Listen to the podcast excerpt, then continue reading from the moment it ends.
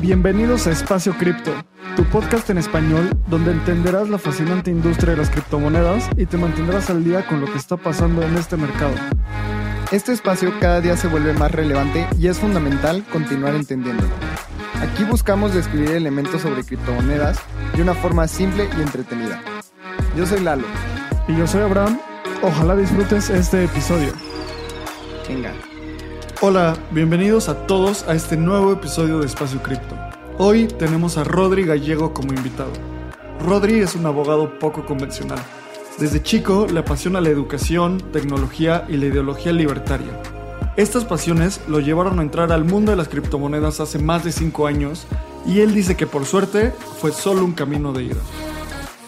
Para Rodri, el mundo de las criptomonedas trasciende lo meramente financiero y es una herramienta de la transformación político-social. Actualmente codiseñó y es profesor adjunto del programa Blockchain, Criptomonedas y Contratos Inteligentes en la Escuela de Innovación del Instituto Tecnológico de Buenos Aires, una de las casas de estudio más importantes de Argentina.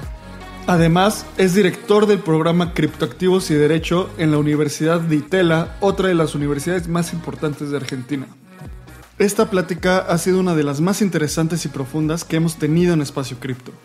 Antes de escuchar el resto del episodio, vamos a escuchar un anuncio de nuestros patrocinadores. Usar, comprar y vender Bitcoin y otras criptomonedas es más fácil de lo que te imaginas. Bitso es la primer plataforma regulada en Latinoamérica que te brinda acceso de forma simple y segura. Puedes comprar criptomonedas desde tu celular, profundizar tu trading con herramientas especializadas o potenciar tu negocio con los beneficios de esta tecnología. Únete a Bitso y libera tu dinero.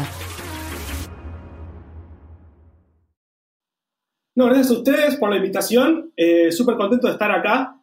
Eh, así que nada, o sea, creo que también parte del mundo cripto, del mundo blockchain, es personas que, como nosotros, como ustedes, que creo que en algún momento todos nos pasó que desbordamos de, de alegría o de entusiasmo cuando descubrimos nuestra primera vez Bitcoin en el mundo blockchain. Y creo que no hay, no hay nada, no hay, no hay mejor cita que nos convoquen a hablar de lo que más nos apasiona. Así que gracias a ustedes por invitarme eh, y súper contento de estar acá. No, hombre, Rodri, muchas gracias por venir. Y como anécdota, yo conocí a Rodri hace seis meses, tres meses, algo así, meses, sí. donde participamos. Yo fui como un profesor invitado en el curso de Introducción a Criptomonedas y Blockchain del ITBA, el Instituto Tecnológico de Buenos Aires, que para la gente que no nos escucha, que no es de Argentina, es una de las universidades de tecnología más importantes en Argentina. De ahí han salido emprendedores de, de toda la escena startup de Argentina, que es súper, súper fuerte. Y pues cada semana nos juntamos dos horas a, a hablar de cripto y que obviamente siempre vas a querer hacer eso, ¿no? Entonces, Rodri, gracias por venir. Y, a ver, queremos empezar entrando de lleno luego, luego. Y algo que yo noté mucho y que justo hemos platicado bastante es que como tú eres un, apasona, un apasionado de Bitcoin, no solo de la tecnología, sino de la filosofía y el entendimiento que hay detrás. Entonces, algo que me encantaría que, que nos contaras cómo, cómo es tu visión es, ¿por qué Bitcoin es un cambio de paradigma? Y esta pregunta es como muy abstracta, pero da muchísimo para responder cosas muy interesantes. Re, y bueno, y aparte ahí tenés la versión como usuario argentino y después tenés que hacer una visión más general. Siempre me gusta quizás arrancar por la más general, ¿no? Porque tengo muchos amigos que me preguntan, bueno, ¿debería invertir en Bitcoin? ¿No debería invertir en Bitcoin? Bueno, más allá de eso, siempre les pregunto, ¿por qué deberías invertir en Bitcoin? ¿Qué problema está resolviendo Bitcoin que no, se, que no haya sido resuelto antes? Y a mí me gusta, digamos, antes de entrar en la parte argentina, es hablar un poco del, desafío que resuelve Bitcoin, que es el problema del doble gasto, que es algo que realmente muchas personas pasan por, arriba cuando hablan de blockchain. Y siempre como comienzo hablando diciendo como, cada vez que vos envías una copia, un archivo digital, cada vez que vos, Abraham, me mandás una foto por WhatsApp, por Instagram, lo que estás enviando es una copia, no estás enviando un archivo, el archivo original. Y es que en el mundo digital es muy fácil crear copias que sean exactamente iguales. ¿no? Es, es, difícil que yo pueda distinguir, si vos me das una foto, yo saber cuál es la foto original que vos generaste. Puede ser una foto, puede ser un documento, un archivo, una nota de, diario, puede ser incluso un mensaje de voz, puede ser una, una canción.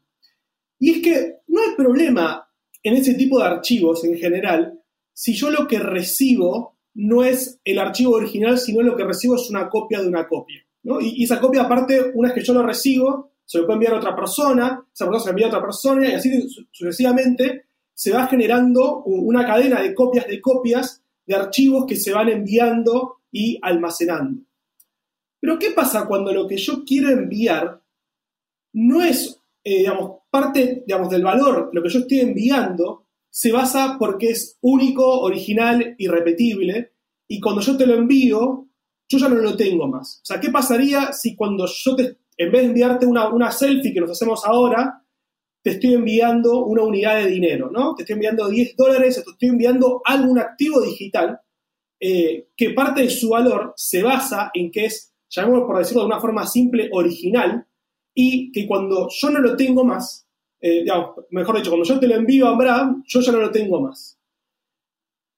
Para, y este problema se, conoce como el problema del doble gasto, ¿no? Es decir, bueno, ¿cómo puedo hacer para, resolver que cuando yo te envío un, archivo digital, yo ya no lo tengo más, yo ya no estoy creando copias eh, de forma infinita sobre ese archivo? Y acá la pregunta es, ¿cómo el hombre resolvió este desafío, el problema del doble gasto, eh, antiguamente, hasta el año 2008. Y el hombre resolvió este problema hasta el año 2008 metiendo intermediarios a, metiendo intermediarios como bancos, como gobiernos, donde cuya una de sus principales funciones es cotejar que cuando yo te envío algo, ya sea 10 dólares o incluso cuando yo quiero hacer una, una, quiero vender una propiedad, por ejemplo, en el caso de Argentina, creo que en México va a ser bastante similar hay un momento donde el futuro comprador de la casa tiene que pasar por el registro de propiedad inmueble para cotejar que el título de propiedad que yo digo que tengo, que porque esta es mi casa, es de hecho el, verdadero. Y yo estoy emitiendo títulos de propiedad a Abraham, eh, a Edu, a la gente que nos está escuchando, eh, porque obviamente, claro, vos querés comprar el título de propiedad original, porque esa es la gracia, si no, esa casa no tiene valor, o sea, ese título no tiene valor, tiene valor en tanto y en cuanto sea el título original y que una vez que yo te lo transfiero, yo no lo tengo más, ya no lo tienen y tampoco lo tienen otras personas. Y acá es cuando, a partir del año 2008, con esta persona que hasta el día de hoy no sabemos quién es, introduce esta tecnología llamada blockchain, cuyo primer caso de uso es Bitcoin, eh, que nos permite crear enviar y almacenar activos digitales, en este caso Bitcoin puntualmente, sin que nosotros, digamos, sin que nosotros generemos una, dependencia o nosotros dependamos de un banco o un registro de propiedad inmueble para poder hacer esa transferencia, para poder enviar un Bitcoin desde Rodri hacia Abraham. Y eso es algo que es totalmente novedoso, porque quita de la ecuación a grandes entes gubernamentales o instituciones privadas, como pueden ser bancos, que de vuelta, cuya principal función históricamente, no estoy diciendo que los bancos su única función sea esa, pero es una de sus grandes funciones, es cotejar que cuando Rodri le manda 10 pesos a Abraham, Rodri no tiene más 10 pesos en su cuenta bancaria, porque de hecho se los envió a Abraham. Y esto es totalmente novedoso. Porque vamos, podemos, eh, digamos, no solamente podemos enviar activos digitales sin depender de entes gubernamentales y sin depender de bancos, sino que como la tecnología de blockchain, Satoshi fue muy generoso con la humanidad y cuando creó el protocolo de blockchain lo hizo eh, open source. ¿no? Esto quiere decir que cualquier persona puede bajar ese código, puede jugar con, ese protocolo y puede crear sus propios eh, activos. De esto no, se sigue que si uno crea la Rodri Coin va a tener valor, pero nos permitió eh, jugar con esa tecnología y así a partir de, digamos, de, digamos, después del 2009 que, se lanza por primera vez la empieza a funcionar la red de Bitcoin, años más tarde tenemos otros proyectos distintos a Bitcoin, pero que nos, que nos permiten la innovación constante. Clarísimo, 100%, como este concepto de el doble gasto es una de esas cosas que nunca nos cuestionamos porque es una abstracción del mundo físico, ¿sabes? O sea, en el mundo físico no puedes doble gastar algo. O sea, no es como que puedes dar dos moneditas, eh, como hacerlas de la nada, hacer el, fiat, ya sabes, hacerlo de, la nada. En cambio, en el tema digital, estamos muy acostumbrados al copy-paste, que eso es algo completamente no, no real. Bueno, no real, sí real porque pasa, pero no físico. Entonces, otra cosa que dijiste, Rodri, que se me hace uno de los casos de uso más interesantes del blockchain, es el elemento de propiedad privada, que hoy en día cada vez toma más relevancia. Historias que son súper impactantes, como lo que está pasando en Afganistán, de gente que tienen los ahorros de su vida en su banco y tal vez no puede salir por eso, porque van al cajero o van a la sucursal bancaria y les dicen, ¿qué creen? Ya cerramos, a ver cómo le hacen. Entonces, y es horrible, ¿sabes? Es una cosa horrible porque no tienen libertad sobre su propiedad ni sobre su dinero. Y tú justo mencionaste que Bitcoin y blockchain fortalece este concepto de propiedad privada. ¿Podrías ahondar un poco más en eso? Explicarnos por qué fortalece el, concepto de propiedad privada y cómo podemos nosotros fortalecer nuestra misma propiedad privada. Total, total, sí, sí, me hace un re buen punto.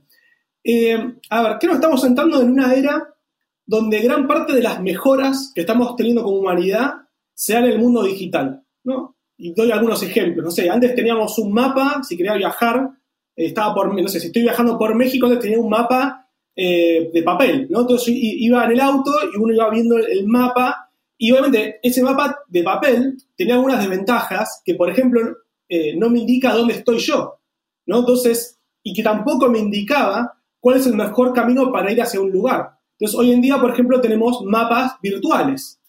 Antes teníamos el eh, sistema de correspondencia, ¿no? De, mensajes. Entonces, yo quería mandarte un mensaje por correspondencia, por, eh, por correo, lo tenía que escribir, ir a la oficina de correos, y después esa, oficina te lo mandaba a vos, Abraham, y quizás tardaba, no sé, una semana. Si quizás enviaba una carta desde Argentina hasta México.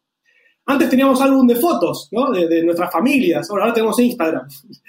Antes teníamos CDs, y no sé si ustedes se acuerdan, yo era bastante fanático de los CDs y tenía como las colecciones de los CDs en mi cuarto. Y era como todo un logro, viste, llegar a fin de mes y esos ahorros de adolescente y poder comprarme el CD de la última banda que más me gustaba. Ahora tengo Spotify, ¿no? Puedo acceder de forma ilimitada a una base eh, de, discos que puedo incluso elegir no pagar la versión premium de Spotify tener que escuchar publicidades, pero puedo acceder a esa base de datos de música. Eh, pero, ¿qué estaba pasando con lo que era propiedad digital? ¿no? Porque lo que es la propiedad, el dinero, una casa, seguía estando de manera analógica.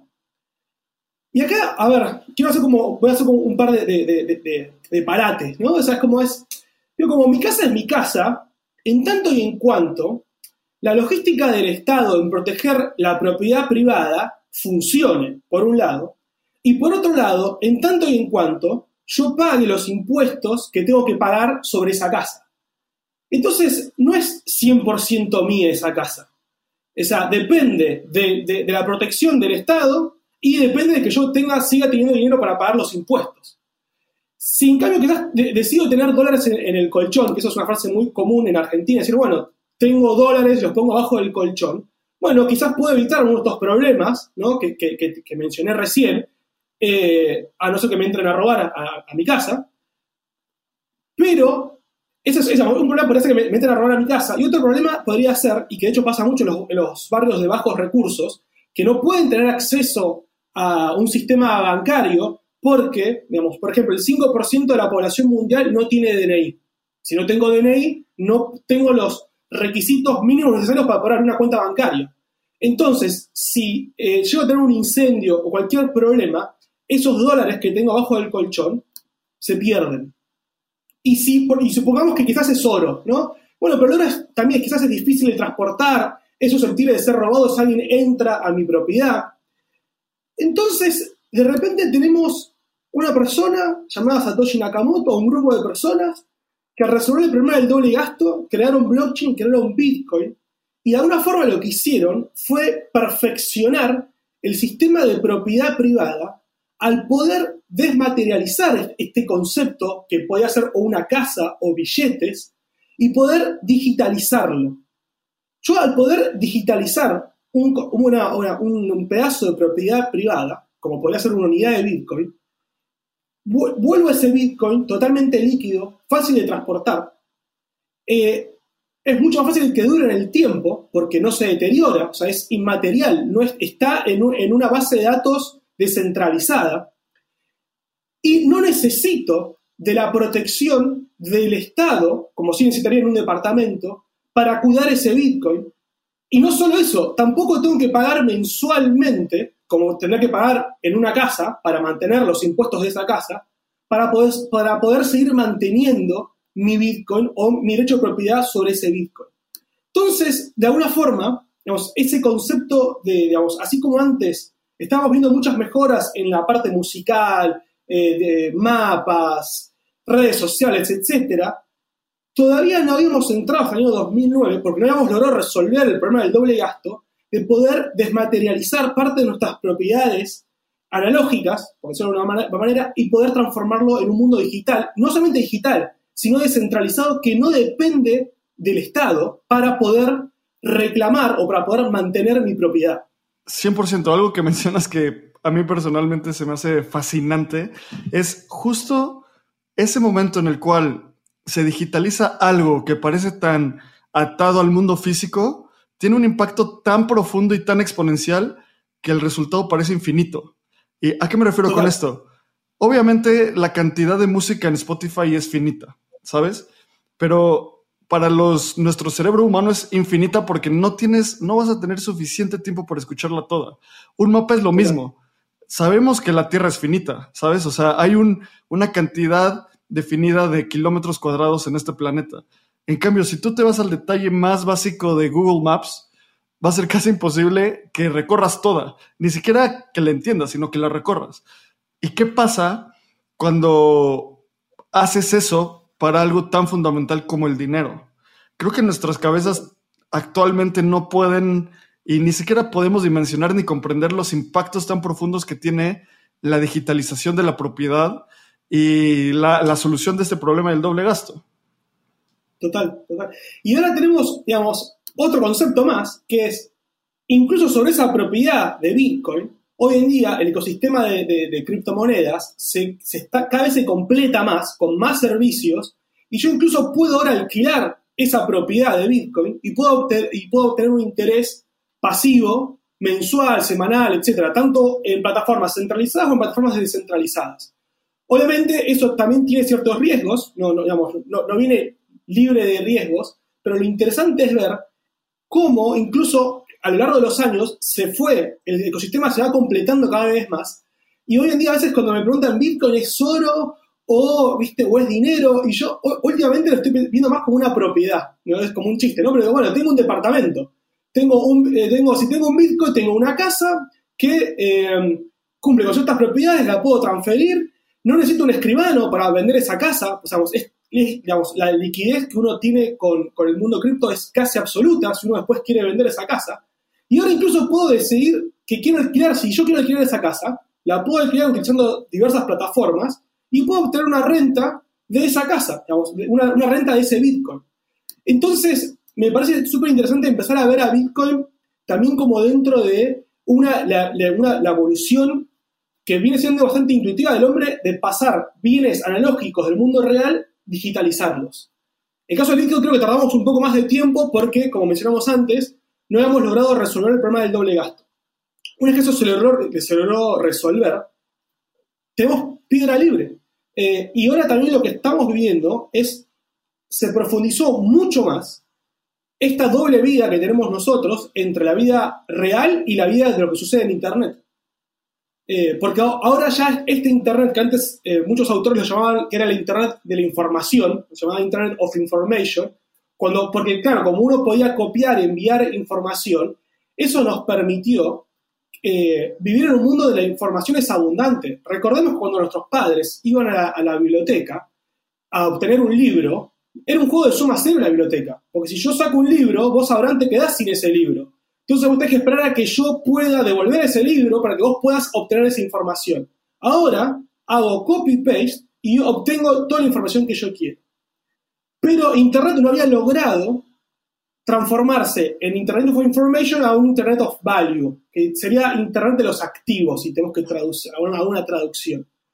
Eh, y hoy en día estamos viviendo un proceso, digamos que cuando uno empieza a estudiar el fenómeno de todo lo que Internet de alguna forma fue digitalizando, esto parece ser, eh, y yo creo que sí, eh, que es un paso más en la digitalización de servicios, productos y parte de nuestras vidas en, el, Internet. Sí, y ahora esto que dices como el Internet de la información, está pasando algo, un factor al contrario. Antes estábamos en el mundo físico, por así decirlo, y nos íbamos al Internet para entender algo, y ahora es al revés. Estás dentro del mundo físico, aprendes en el mundo físico y lo aplicas en el Internet.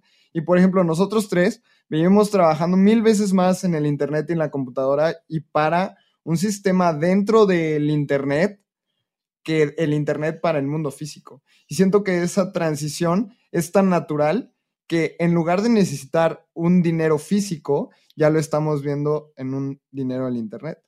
Y eso, sí, o sea, siento que viene a revolucionar, como decías, el doble gasto. Total, y, no tenemos fronteras. O sea, hoy en día ya las, las fronteras regulatorias gubernamentales están siendo puestas en jaque. Porque hay siempre una pregunta que la gente me hace es, bueno, pero bueno, el día que, el Estado regule Bitcoin, digo, a ver, vamos por partes. ¿El Estado puede regular Bitcoin? Sí, puede hacerlo. Ojalá que, ojalá que tome ciertas medidas para regularlo bien. Pero a diferencia de una propiedad inmueble, la persona que no quiera caer bajo el paraguas de la regulación gubernamental tiene una excelente forma de protección porque por cómo funciona blockchain, por cómo funcionan las wallets, por cómo uno se conecta con la, blockchain, uno puede decidir libremente y sin ningún riesgo eh, decidir si quiere caer bajo la regulación o no, cosa que con una casa no la puedes hacer porque la casa el gobierno la ve y dice, che, hay una casa, esta casa no figura en el registro de propiedad inmueble, ¿de quién es esto? O la otra, que puede ser, tengo los dólares bajo el colchón, no quiero caer sobre la reglamentación eh, gubernamental de de, bienes e, inmuebles, bueno, podrías hacerlo, pero el riesgo es bastante alto porque te podrían entrar a tu casa a robar, si tienes un incendio perdés el dinero, etc. Con Bitcoin, la persona que decida poner en jaque la, reglamentación gubernamental está 100% protegida por la blockchain, por el, el sistema de seguridad de la blockchain.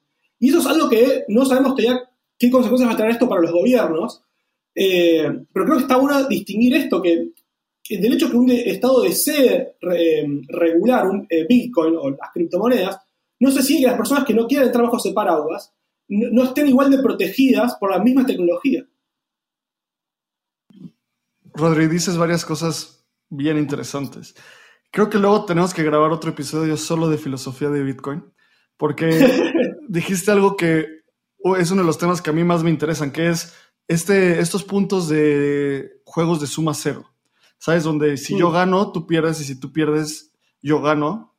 Y que es básicamente, si tú pierdes uno, yo gano uno. Y si yo gano, y si yo pierdo uno, tú ganas uno, ¿no? Entonces, últimamente he estado pensando mucho en cómo la mentalidad en cripto, y esto lo, lo, escuché de Balaji, que muchas veces los la, la, gente que es como demócrata, su, su ideología es como vive y deja vivir, ¿no? Los republicanos tienen otra, otra ideología. Pero lo que decía esta persona es que en cripto la ideología es gana y ayuda a ganar. ¿Sabes? Como que esta idea de vamos a hacer algo mejor y también quiero que a ti te vaya bien. Y eso va muy atado a algo que estabas diciendo, como estar en contra o ser un poco un disidente del sistema y estar al margen de lo que tal vez tu gobierno está dictando o no está dictando, ¿sabes?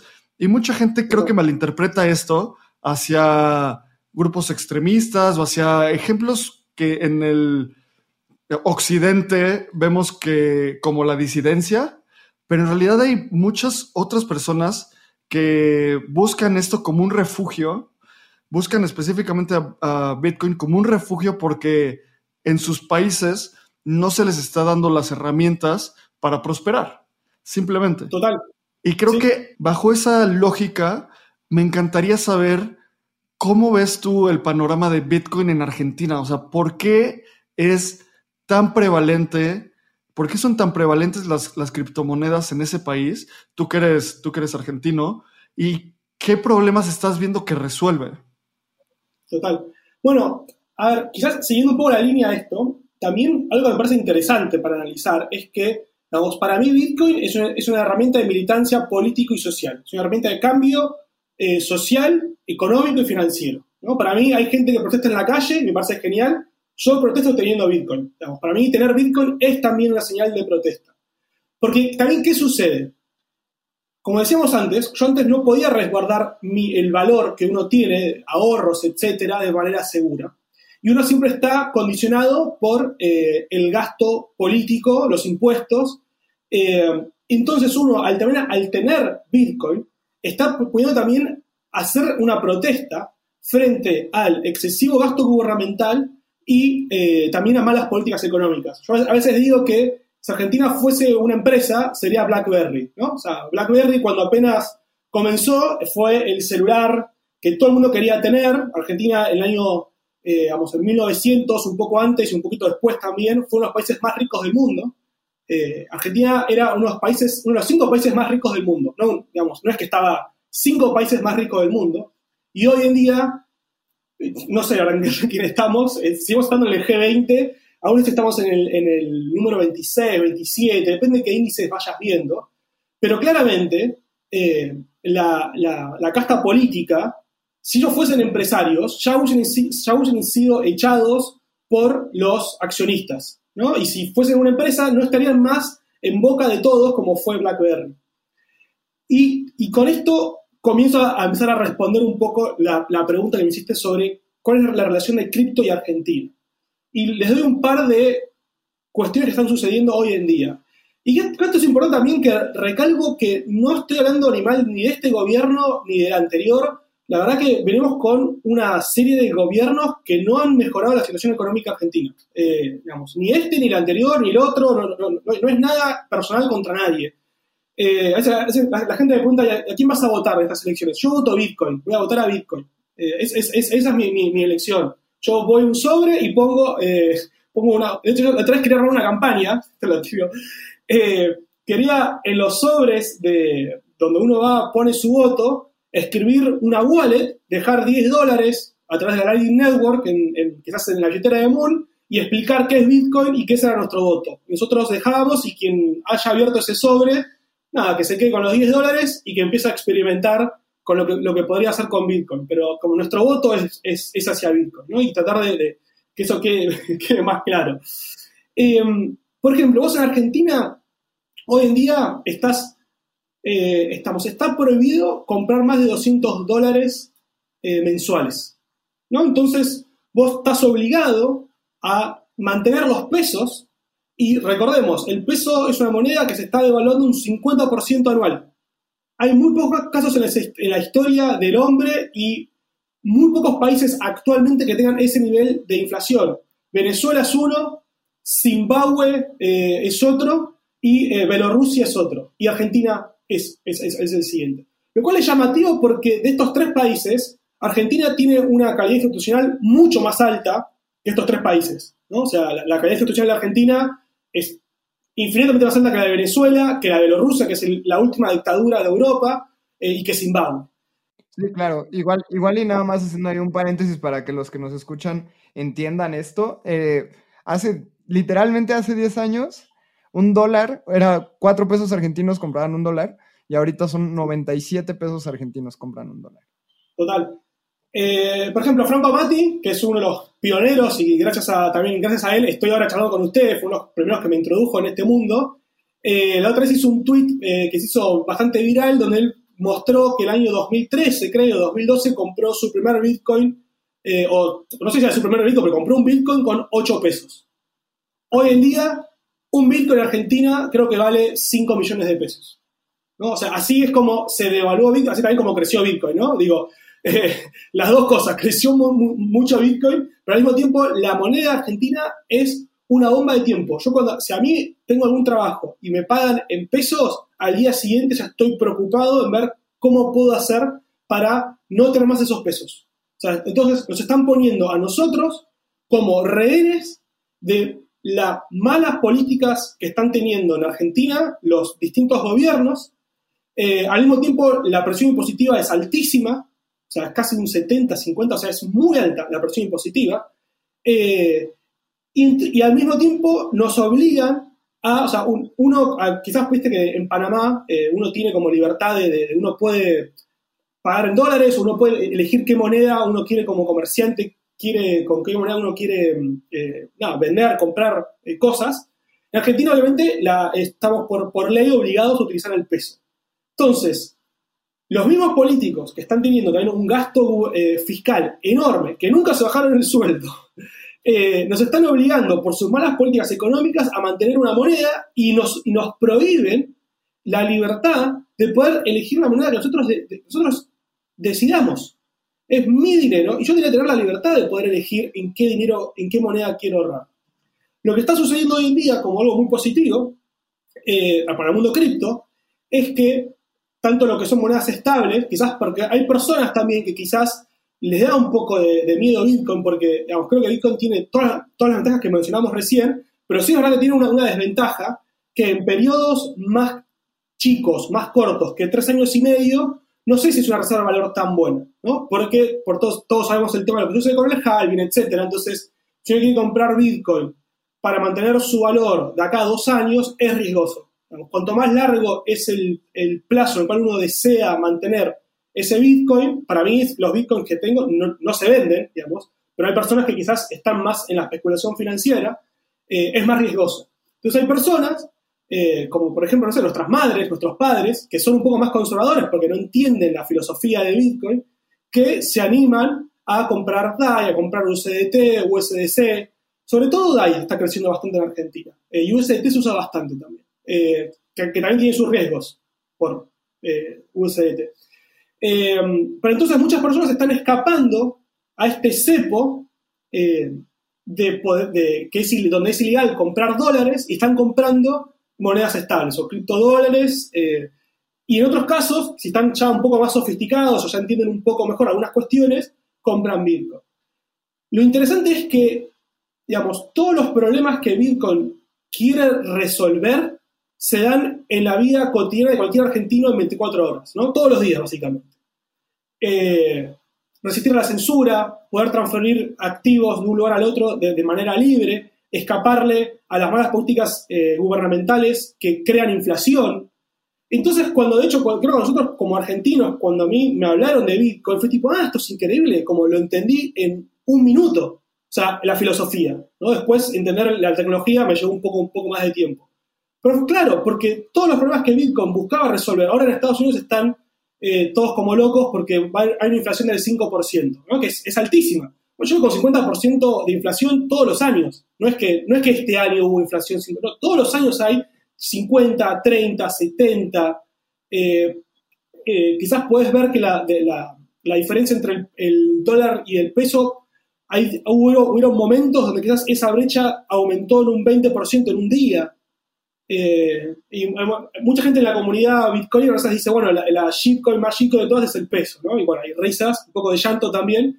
Eh, em, pero bueno, entonces, esta realidad argentina trajo que eh, Argentina está haciendo un gran ecosistema de desarrollo para el mundo de las criptomonedas, porque entendemos perfectamente para qué sirve, porque lo resuelve el problema que sufrimos día a día. Claro.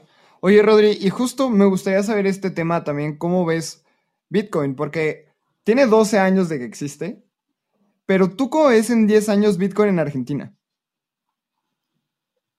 Em, mira, el mes pasado ya hubo el primer intento, em, en la, creo que fue en la Cámara de, en el Congreso, en la Cámara de Diputados, donde hubo un, no me acuerdo quién era, eh, un político que propuso de alguna forma como copiar ¿no? la ley de El Salvador, eh, de alguna manera, y poder empezar a plantear, a hablar de Bitcoin como, eh, nada, como, como, una posibilidad. En Argentina este año, en las elecciones de este año, vamos a tener ahora las PASO, van a haber elecciones este año en Argentina, y por primera vez, no sé si, bueno, no sé si es la primera vez, pero sí que el, movimiento libertario se está empezando a consolidar, digamos, y creo que es interesante que en el mercado de la política empezar a tener una opción que sea filosóficamente libertaria. Eh, ¿Y por qué menciono esto? Porque quizás en 10 años, eh, tanto en Argentina, creo que lo que va a producir el, Salvador va a ser un efecto dominó. ¿no? Y, también esta, cosa de, bueno, primero se te ríen, después se te ponen violentamente y después le dan por obvio. Y bueno, mucha gente se empezó a reír de El Salvador al principio. Pero ahora El Salvador está en un país que es chiquito, que no tiene muchos recursos económicos, está en el centro de atención de gran parte de, la comunidad. Ah, vamos a ver ahora qué va a suceder. Em, pero yo creo que digamos, el camino es claramente eh, es de crecimiento. Eh, digamos, en los próximos 10 años, yo creo que cada vez más personas van a entender, porque hoy en día, no sé si a ustedes les pasa que como con cada halving hay una batalla ideológica. ¿no? El primer halving la batalla ideológica era esto es dinero de mentira, no sirve, se va a quebrar. Bueno, se superó. 2017, la batalla cultural era Bitcoin igual a narcotráfico, lavado de dinero y prostitución. Bueno, ya se superó bastante con varias empresas que están entrando hoy en día. Eh, algunas las queremos, otras más que otras, eh, pero bueno, esa, esa, batalla está bastante, no está totalmente ganada, pero eh, está bastante avanzada está avanzada y vamos ganando porque tenemos datos, ¿sabes? No porque ideológicamente estamos oponiéndonos, sino empresas como Chainalysis eh, haciendo los reportes de crimen a nivel mundial, donde en 2020 menos del 1% de las transacciones de Bitcoin fueron utilizadas para cosas ilegales y de ese 1% la mayoría fueron scams. Entonces, creo que luego se nos olvida que la gente que hace cosas ilegales también no son tontos y no quieren, y no quieren dejar un rastro, y Bitcoin deja el rastro, ¿no? No, además creo que no hay ningún criminal que no te acepte efectivo como pago, ¿no? Total, total. Sí, sí, la moneda más usada es dólares, o sea, estamos todos de acuerdo. Eh, pero, no veo a nadie preocupado porque se está usando dólares como para eh, eh, fines ilícitos. Y este año, en un momento, creo que la, la, batalla ideológica, que creo que no fue ganada, pero se está avanzando, es eh, básicamente el medio ambiente, creo, para mí. Yo este, este lo, sentí que la batalla lógica de este año es el medio ambiente.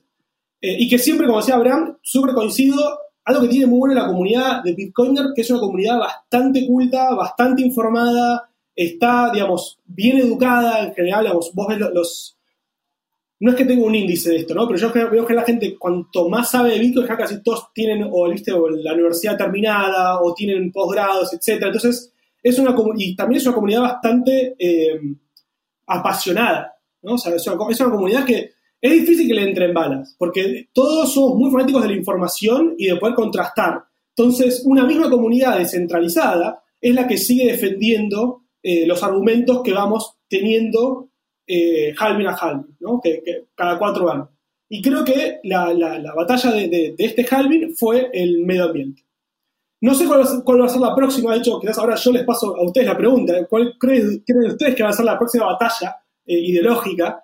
Eh, pero lo que, lo que está empezando a entender la gente, porque algo tiene de llamativo Bitcoin, que es como el crecimiento exponencial de Bitcoin se da cada tres años y medio, casi el mismo tiempo en el cual se juega un mundial, y yo a ustedes les pregunto quién fue el, último, quién ganó el último mundial, yo no lo sé, o quién ganó el, el anterior mundial. Entonces la gente se olvida de lo que pasó en 2017.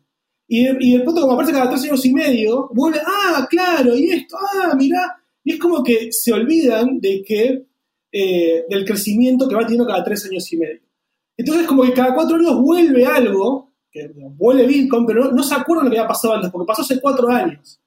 Eh, lo que sí estoy viendo ahora es que cada vez la gente se está acordando más de lo que pasó hace cuatro años, lo que está pasando ahora, y está empezando a entender, está empezando a hacer clic de que Bitcoin puede ser una reserva de valor.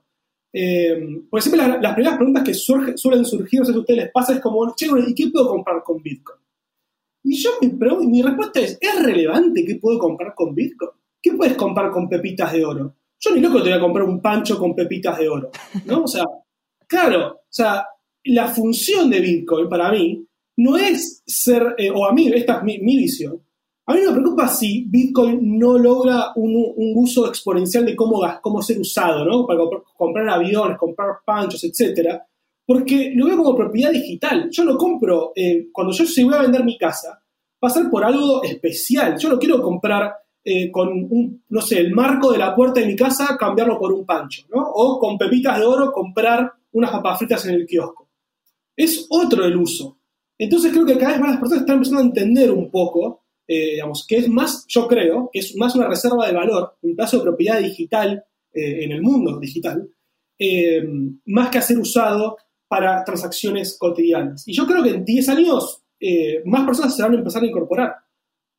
como, Aparte, es el efecto también, viste, de, contagio. Quizás ahora con el coronavirus no, es el mejor momento para decir la palabra contagio. Pero, eh, pero se va pasando la, bola, la voz. Y también el ecosistema cada vez se completa más. Tipo, ahora no solamente compras Bitcoin, también lo puedes alquilar, puedes tener una renta pasiva. Quizás con esto termino de redondear la idea. La otra vez hablaba con unas personas y decía, comprar un departamento. Digo, pero tenés que comprarlo, hacerle el escribano te compras dos bitcoins y te dan mucho más dinero alquilar esos bitcoins. Después, obviamente, que el riesgo que suba o que baja, pero es mucho más fácil eso que comprar un departamento. 100%, Rodri. Y justo revisando la pregunta que nos hacías, creo que el tema de todo el medio ambiente es muy, o sea, se puede resolver trabajando. Y como decías, hay demasiada gente demasiado inteligente en este tema y teníamos a Bit Patagonia en unos episodios pasados que nos decían, pues sí, teníamos el problema del medio ambiente, pero nos aliamos con una empresa que está al lado de nosotros y toda la energía que nosotros consumimos ahora se la estamos dando a ellos de tal manera para generar, eh, creo que eso Abraham lo puede explicar mejor, pero con el calor puede generar electricidad, bla, bla, bla. Y creo que para mí lo que viene para este halving ya es algo un poco más duro en tema de si los gobiernos empiezan a aceptar Bitcoin o no. Porque como decías, ya está el tema de Salvador. Ya en Argentina se está hablando, en Uruguay se está hablando, tenemos Nigeria, tenemos Uganda. Creo que eso es lo que viene y entendamos que Bitcoin es una tecnología de 12 años, está en pañales todavía y ahorita cada vez se está tomando temas más serios en cada halving. No sé tú qué piensas, Abraham. Coincido 100% con ese punto y fundamentalmente es lo mismo que yo iba a decir, que porque lo que dijo Rodri son elementos tipo de FOD, ¿sabes? Así de, no, esto va a matar a Bitcoin, así, genera miedo, incertidumbre. Entonces, yo lo que veo que va a ser en un futuro a mediano y, sí, a mediano, a mediano plazo es, la gente se va a, empezar a dar cuenta que parte de Bitcoin es la separación del Estado y el dinero. Cuando fue la separación de dinero e iglesia, digo, todos sabemos que fue un problema, todos sabemos que fue un reto. Entonces, cuando empiece este cuestionamiento, va a haber muchos gobiernos que van a cuestionar cómo Bitcoin es un problema de seguridad, ¿sabes? Y, quiero, quiero encapsular toda esa narrativa hacia por qué no es así. Porque a final de cuentas, los gobiernos están aquí para regular y buscar la prosperidad de sus gobernados, ¿sabes? Creo que los Estados Unidos pueden tener muchas cosas buenas y muchas cosas malas, pero una de las cosas que a mí se me hace más relevante es como ellos en su constitución, literalmente está la frase que todos tienen el derecho de perseguir la felicidad, lo que quiera que eso quiera decir. O sea, el pursuit of happiness es algo como muy intrínseco en el, en el americano. Y Bitcoin ayuda este pursuit of happiness porque es un elemento que genera libertad. Entonces, si, alguien de algún gobierno nos está escuchando, es bueno. No crean que le estamos diciendo, no le estamos dando herramientas para que lo, lo, cuestionen, sino es cosa de entenderlo y empezar a cuestionar qué es lo que va a tener un mayor impacto positivo en el mediano plazo en la humanidad y qué va a ayudar en este pursuit of happiness. No, a ver, creo que están pasando dos cosas importantes ahora en Argentina con respecto a Bitcoin, que favorecen a Bitcoin. Una es que las personas empezaron, porque en Argentina se creía que el dólar era una reserva de valor, ¿no? Entonces la gente decía, no, porque el dólar no pierde su valor. Y en Estados Unidos creo que pasaba lo mismo. Y ahora está cada vez más en boga que eh, cualquier moneda fiat o cualquier moneda fiduciaria, su función es perder, o sea, tiene otras funciones, pero como consecuencia pierden valor. Y en Argentina estaba este mito de no, ahorren en dólares porque el dólar no pierde valor. Y hoy en día está quedando cada vez más reflejado a través de Bitcoin, que eso no es así. Ese es el tema, Rodri. Y, me encanta y creo que, como decía Abraham, vamos a necesitar otro episodio para hablar sobre temas 100% filosófico sobre, sobre Bitcoin. Y hablando de filosofía, me gustaría cerrar con una pregunta que siempre cerramos, y es, si le pudieras decir algo a Satoshi, ¿qué le dirías? Gracias. Gracias. No, o sea, creo que Satoshi me, es muy loco porque le, dio un sentido, como resignificó mi vida, de alguna forma. O sea, yo eh, estoy, muy agradecido de haber nacido en este momento. O sea, no hay mejor momento en el cual yo, por, mi, por cómo me crié, por mi filosofía, por mis ideales, eh, de haber De hecho, ya te lo estoy diciendo, ya se pone la piel de gallina. Eh, porque mm, me dio. Porque yo antes tenía una, una postura política bastante libertaria y me terminaba pasando que empecé a hablar de, filosofía política y hoy en día Bitcoin es mi caballo de Troya. Yo ya no hablo más de política, yo no, hablo más de, de, de capitalismo, de, ser libertario. Yo ahora hablo de Bitcoin como tecnología. Punto. No tengo que hablar más porque es la primera vez también que hay una tecnología que es 100% libertaria. Entonces, yo al hablar de Bitcoin estoy hablando de libertarianismo pero sin estar hablando de ninguna filosofía política. Me pasó hace dos meses un amigo, un gran, gran, gran amigo del secundario, nos queremos un montón, no, coincidimos, eh, estamos en, telas eh, esas opuestas en lo que es la visión política, básicamente él es mucho más intervencionista, yo no, y me pidió que le explique cómo funciona Bitcoin, porque le interesaba. Fue tipo, esto es, tipo, esta es la victoria, como mi amigo, súper intervencionista, que vota eh, a partidos políticos que yo no coincido para nada, me está pidiendo que lo ayude a entender cómo funciona Bitcoin. Listo, yo no tuve que ver, que él nunca me hubiese pedido que le explique cómo son las teorías libertarias económicas, pero sí me pidió que le explique Bitcoin. Y esto, eso fue la victoria. Entonces es como mi caballo de Troya. Si, se lo verías a Satoshi, la verdad, uh, gracias. Acá en Argentina decimos gracias totales, que es cuando, cuando Gustavo Soda, Soda Stereo dice gracias totales en el último concierto eh, le estoy agradecido. Se pidió como que eh, Satoshi me, saló, ¿no? Eh, como estaba, no sé, bien parado de encarar y de pronto, che, es esto. Y gran parte de mi vida se estoy dedicando a dar a conocer a, Bitcoin. Em, así que, gracias. Sí. Rodri, 100%. Creo que muchos de los, creo que todas las personas que han estado en, Espacio Cripto compartimos ese sentimiento de gratitud y de curiosidad y de cómo aprender de esto nos ha cambiado la vida. Y no desde un punto de vista dogmático, sino a mí me abrió mucho la cabeza para cuestionar muchas cosas. Así que te tendremos que volver a invitar solo para hablar de filosofía cripto, que es otro tema que a mí me apasiona. Y me encanta. Gracias por venir. ¿Dónde te puede encontrar la gente? ¿Dónde te puede contactar? Sí, eh, me pueden seguir por Instagram. Mi Instagram es hey, guion, eh, guion bajo, Rodri, guion bajo, Hey como H-E-Y, como Hey Arnold, pero Hey Rodri. Eh, claro, soy, muy fan de Hey Arnold, me gustaba mucho, así que era Hey Rodri. Y después me pueden seguir por LinkedIn, Rodrigo Javier Gallego.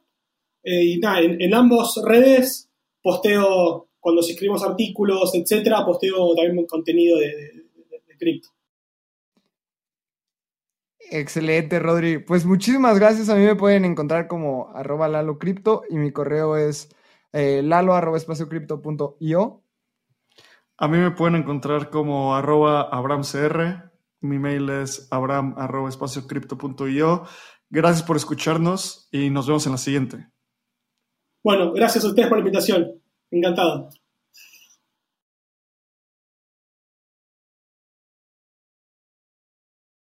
Este guion de Mundo Futuro lo escribió una inteligencia artificial. Imagina un mundo donde la tecnología se convierte en una extensión natural de nuestras vidas. Donde cada experiencia se eleva a niveles inimaginables de simplicidad. Un mundo donde los límites se desdibujan y las ideas se hacen realidad con un solo toque. El mundo cambiará más en los próximos 10 años que en los últimos 100. Yo soy Jorge Alor. Yo Mario Valle. Y yo Jaime Limón. No te pierdas Mundo Futuro, el principio del fin. Disponible en cualquier plataforma de podcast. Mundo Futuro. Mundo Futuro.